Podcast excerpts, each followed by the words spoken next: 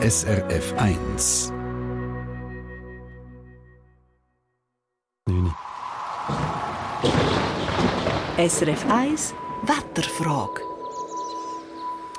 Ja, wir stecken jetzt mit im Frühling. Wenn wir jetzt so ein bisschen gefühlsmässig zurückgehen, ein paar Tage, dann müssen wir sagen, ja gut, wo ist er der Frühling genau? Beziehungsweise wir stecken jetzt mit im April, der sowieso macht, was er will. Darum war es so relativ kühl in den letzten Tagen.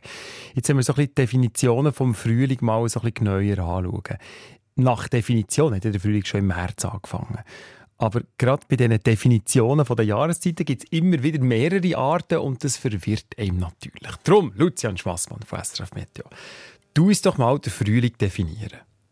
Ja, es gibt wirklich mehrere Arten. Die erste Art ist der meteorologische Frühling, zum Teil auch klimatologische Frühling genannt. Der fängt jeweils am 1. März an, geht genau drei Monate. Und dann am 1. Juni fängt dann der meteorologische Sommer an. Und die Definition die wird extra auf Anfangs, oder der Start von dieser Jahreszeit extra auf Anfangsmonat äh, gelegt, damit man recht gut Statistiken machen kann, wo man dann schlussendlich auch bei Klimafragen dann miteinander kann vergleichen kann. Und das geht dann eben nicht so gut, wenn man das einfach erst mitten im Monat würde anfangen mit dem Frühling. Glauer wäre das, das fertiges Glauer. Darum lieber Anfangsmonat. Jetzt gibt es aber auch noch einen anderen Frühling. Hast du mal gesehen, der astronomische Frühling und der ist, glaube ich, später, oder nicht? Ja, der ist eben genau am 20. März jetzt gesehen. Das Jahr, zum Teil ist er am 21. März. Das ist ähm, dann, wenn, wenn wir Tag und Nacht gleiche haben, also wenn die Tage wieder länger werden als die Nacht, dann fängt eben astronomisch gesehen der Frühling an. Und das wäre jetzt eben nicht so praktisch, um die Statistiken zu machen. Darum nehmen wir eher den meteorologischen Frühling ähm, und tun den ein bisschen abfeiern in den Medien. ja, abfeiern. Jetzt gibt es einen, der gar nicht abgefeiert wird. Hast du mir gesagt, wie, wie heisst der? Phänologisch Frühling? Genau, der phänologische Frühling gibt es auch noch. In der Phänologie da schaut man auf die Entwicklung von der Natur, besser gesagt, man schaut auf die Entwicklung von der Pflanzen und kann dann anhand von dem sagen, wenn der Frühling anfängt. Da gibt es zum Beispiel den Vorfrühling, das ist dann, wenn die Schneeglöckchen oder die Haselsträuche anfangen blühen.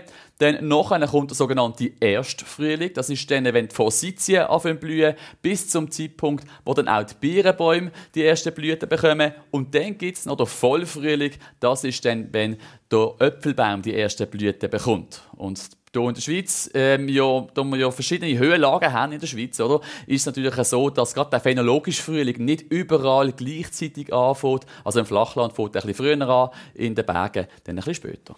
Mhm. Sind das jetzt alle Definitionen gewesen? Oder gibt es noch mehr?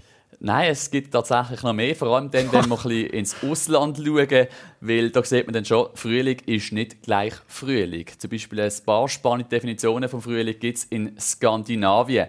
In Dänemark zum Beispiel, da reden wir von Frühling, wenn die Temperatur der Uhrzeit folgt. Das heißt, ja, das heißt zum Beispiel, am 8. Uhr morgen muss es 8 Grad haben, am 9. Uhr morgen 9 Grad und so weiter, bis wir am 12. Uhr Mittag 12 Grad haben. Dann reden wir in Dänemark von einem Frühlingstag. Das heißt, die ähm, Temperatur die folgt einfach so ein bisschen im Sonnenstand und erwärmt sich dementsprechend. Das wäre jetzt eben im Winter nicht der Fall. Aber die hat ja nachher am Abend um, um 9, 21 Grad. Ja, genau. Man muss nur bis um 12 denken. Man muss nur bis um 12 denken, was am Nachmittag passiert, ist Aha. eine andere Sache. So ist, scheint die Definition in Dänemark. Mhm. Dann haben wir in Schweden eine andere Definition. Dort muss es sieben Tage nacheinander eine Durchschnittstemperatur von über 0 Grad haben, dass wir von Frühling reden. Und in Norwegen, da reden wir von einem Frühlingstag, wenn die Temperatur den ganzen Tag zwischen 0 und 10 Grad liegt. Und gerade in der norwegischen Hauptstadt in Oslo, da ist denn das übrigens im langjährigen Schnitt am 7. März der Fall.